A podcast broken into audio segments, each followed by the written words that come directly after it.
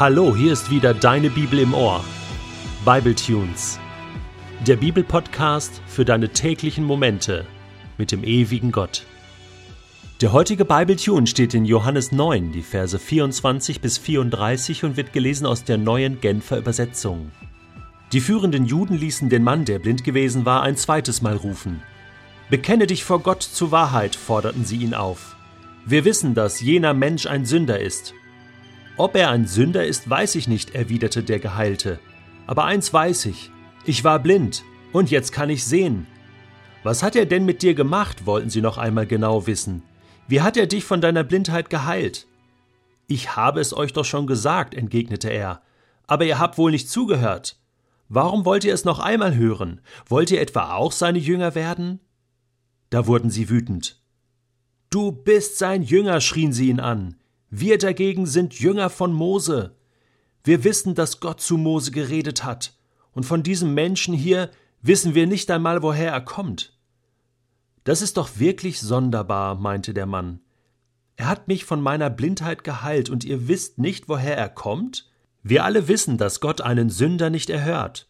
Er erhört den, der gottesfürchtig ist und das tut, was Gott will. Hat man denn, solange die Welt besteht, je schon gehört, dass jemand einen Blindgeborenen von seiner Blindheit geheilt hat? Wenn dieser Mann nicht von Gott käme, könnte er solche Dinge nicht tun. Darauf antworteten sie nur Du bist ganz und gar in Sünden geboren, wie kannst du es wagen, uns zu belehren? Und sie warfen ihn hinaus. Ist dir das auch schon mal passiert? Du begegnest einem Menschen, der etwas Krasses mit Gott erlebt hat? Irgendein Wunder, irgendetwas Übernatürliches und er erzählt dir das und du denkst die ganze Zeit so, hm, kann das stimmen? Kann das wirklich sein? Du hast so einen leisen Zweifel in dir und das ist ganz normal. Das ist ganz typisch, das ist eine völlig natürliche menschliche Reaktion. Wir können uns das oft nicht vorstellen und denken dann, der andere übertreibt oder das ist nur subjektiv so sein Erleben und vielleicht war das ja doch ganz anders und insgeheim haben wir auch Angst. Das stimmt vielleicht nicht, es könnte ja ein Beweis sein, dass es Gott gibt, dass Gott wirkt, auch heute noch, aber wenn es nicht stimmt und ich lasse mich jetzt darauf ein, was passiert dann mit mir? Damals bei den Pharisäern war das ziemlich stark so.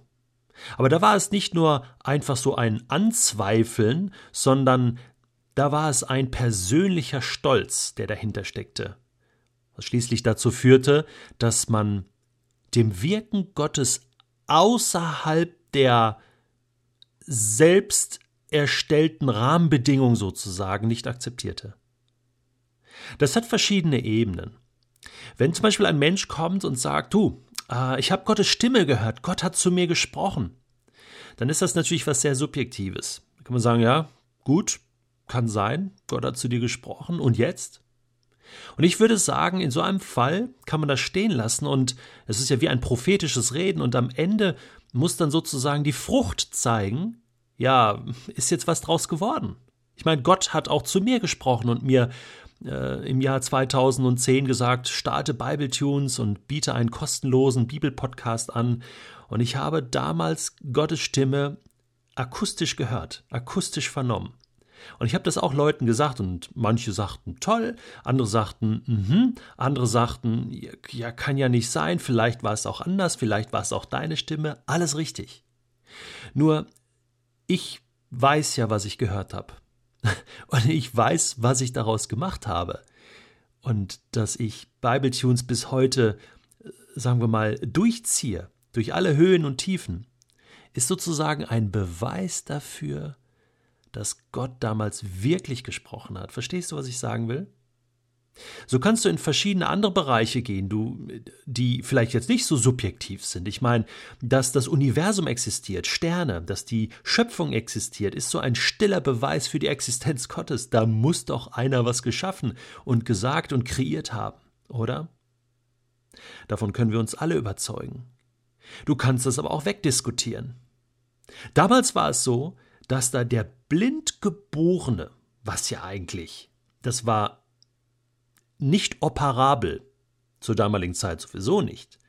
Und da kann man entweder nur mit Zauberkräften wirken, an den Zufall glauben, obwohl das auch hier schwierig ist. Ne? Wie soll das durch Evolutionsprozesse über ein paar Tage weggehen? Das muss ja ein ziemlicher Eingriff der Natur sein. Und dann kann es ja nur etwas Übernatürliches sein. Dann kann es ja nur Gottes Eingreifen sein. Und eigentlich ist sowas nicht wegzudiskutieren. Wenn ein Geheilter vor dir steht, der sagt, du, ich war krank, und zwar sterbenskrank, dies und das und jenes, hier ist die Diagnose der Ärzte. Und jetzt ist das alles weg. Dann hört es auf, nur noch subjektiv zu sein. Dann kann man irgendwann sagen, ja, da muss man jetzt mal objektiv schauen und sagen, Gott hat gewirkt. Und jetzt kommt's. Was machst du dann damit? Das sind so Einladungen in das Reich Gottes. Wenn das passiert in deinem Freundeskreis, da wo du lebst, in deiner Familie, in deinem eigenen Leben, dann sind das so Einladungen. Und der Geheilte hier lädt die Pharisäer ein. Die sind das nicht gewohnt. Sie sind diejenigen, die den Marsch angeben, die sagen, wo es lang geht im Reich Gottes. Aber das interessiert Gott nicht. Gott interessiert nicht, ob du eine theologische Ausbildung hast, ob du Pastor bist oder irgendwas. Er stellt dir immer wieder Leute in den Weg, die, die auch Gott erleben, die krasse Dinge erleben und das soll uns herausfordern, unsere Horizonte zu erweitern. Ja? Wenn der Stolz dazu kommt, dass man sich so sicher fühlt, dass das ja nicht sein kann, dass da eine Konkurrenz plötzlich recht hat mit seiner theologischen Überzeugung, dann wird es schwierig. Und das war hier der Fall. Ich meine, es ist krass. Dieser Gehalte, der hat so ein Selbstbewusstsein, und das finde ich richtig gut. Der, der gibt richtig Gas, ja. Der, der, der, der sagt so, der predigt richtig und sagt, hey, das ist so und mit Jesus und, und äh, leitet alles theologisch her und kommt von seinem eigenen Erleben her und sagt, also ich kann nur eins sagen, ich war blind, jetzt kann ich sehen. Und, und dieser Jesus, der kann kein Sünder sein. Er, er, muss hier von Gott gebraucht worden sein, sonst funktioniert das doch gar nicht. Es endet damit, dass diese Pharisäer antworten, du bist ganz und gar in Sünden geboren. Ein schlimmes Schimpfwort, was sich übersetzen lässt mit Bastard, ja, so aus einer ähm, unehelichen Beziehung sozusagen hervorgegangen. Also, äh, was willst du uns sagen, ja?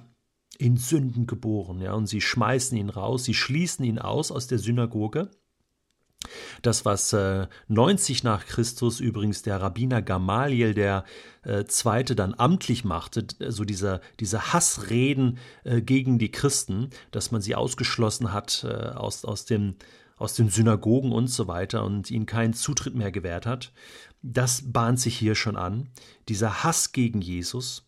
Aber interessant ist ja diese Verblendung der Pharisäer.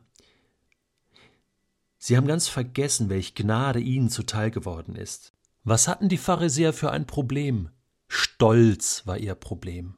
Und der Stolz führt dazu, dass sie Gott nicht mehr hören, dass sie im Abseits stehen, dass sie quasi ausgeschlossen sind aus der Synagoge, aus der Gemeinschaft mit Gott. Genau das Umgekehrte passiert hier. Ja, sie kapseln sich ab und schließen sich aus, selbst aus, schlagen die Tür wieder zu und stehen draußen vor der Tür. David schreibt im Psalm 51, Du weißt es, Gott, von Geburt an lastet Schuld auf mir. Auch meine Mutter war nicht frei von Sünde, als sie mit mir schwanger war.